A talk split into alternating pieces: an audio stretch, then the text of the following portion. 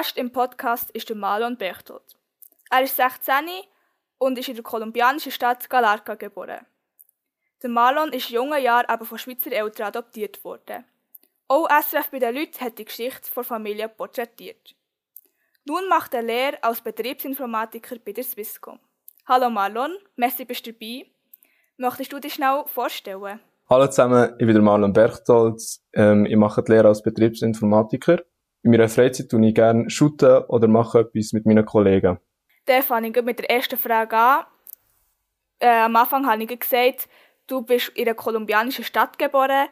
Wie war es denn für dich, in die Schweiz zu kommen?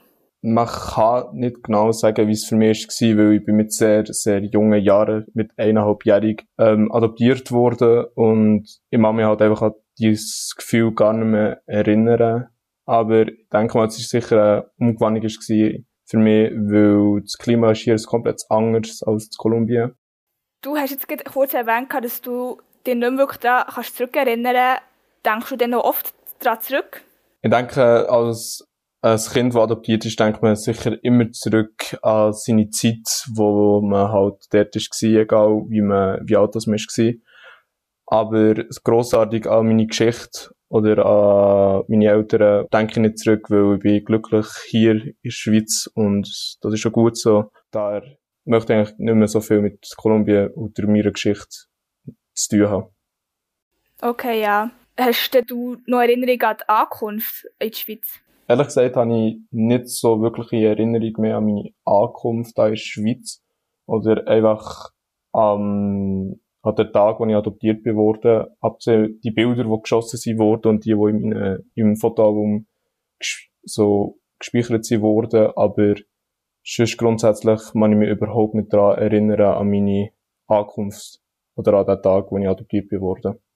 Jetzt stellt sich bei mir noch so eine Frage, und zwar, hast du von Anfang an gewusst, dass du adoptiert bist worden, oder, oder wie war das bei dir? Gewesen? Meine Eltern machen da kein Geheimnis draus.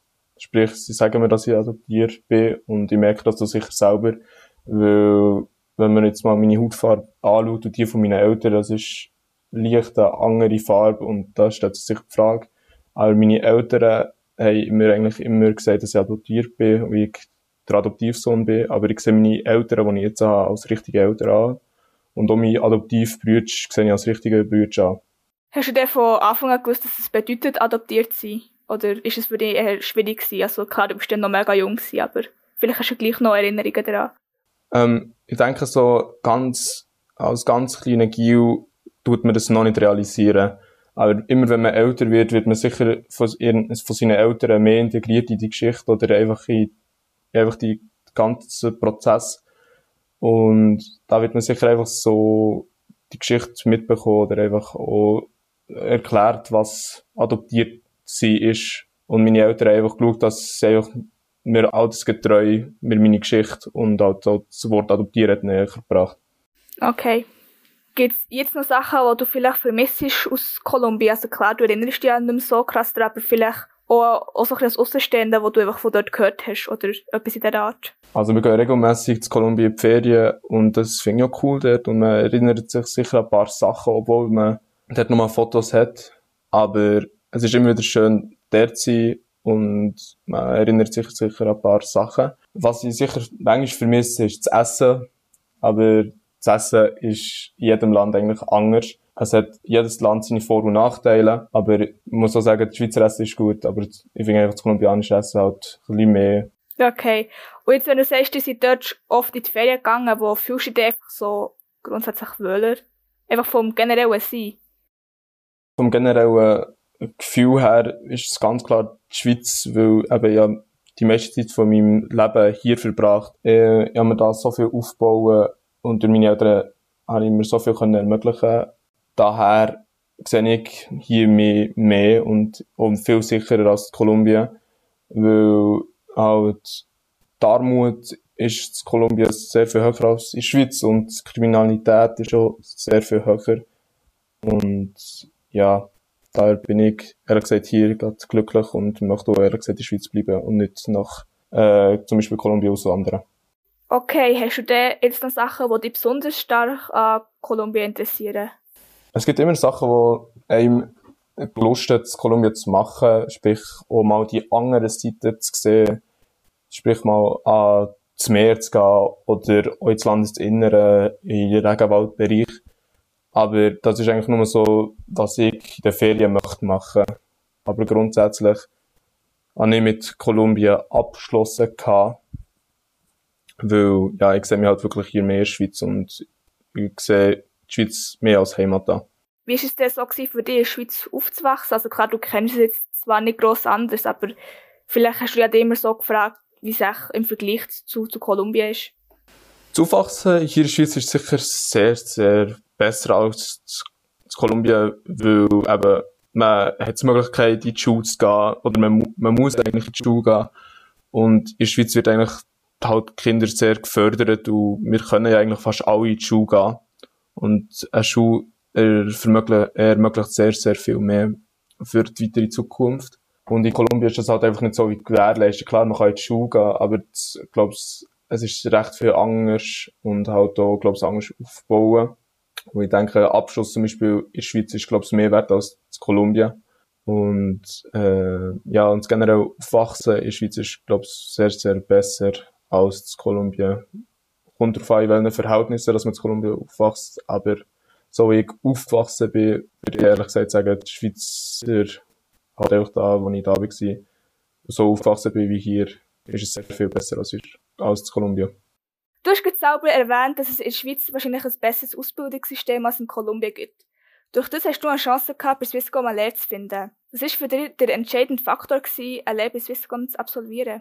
Ich habe mich in meiner Zeit sehr gerne mit Computern auseinandergesetzt. Daher habe ich sicher gewusst, dass ich irgendetwas in IT richtig möchte gehen. Und das hat das Fach Informatik in der im Gymnasium hat es auch sehr befürwortet.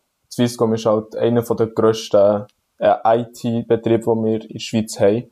Und ich habe auch sehr viel über das Ausbildungssystem von Swisscom erfahren, den Info-Anlässe, und das hat mir halt direkt gecatcht. Und das hat mir halt recht zugesagt, und daher habe ich gedacht, ich mache, oder ich möchte mich da bewerben, und auch durch andere Personen, die wir halt nächsten oder einfach kennen. Und bei Swisscom arbeite ich auch sehr viel über Swisscom erfahren und da ist es die Entscheidung, die ich getroffen habe.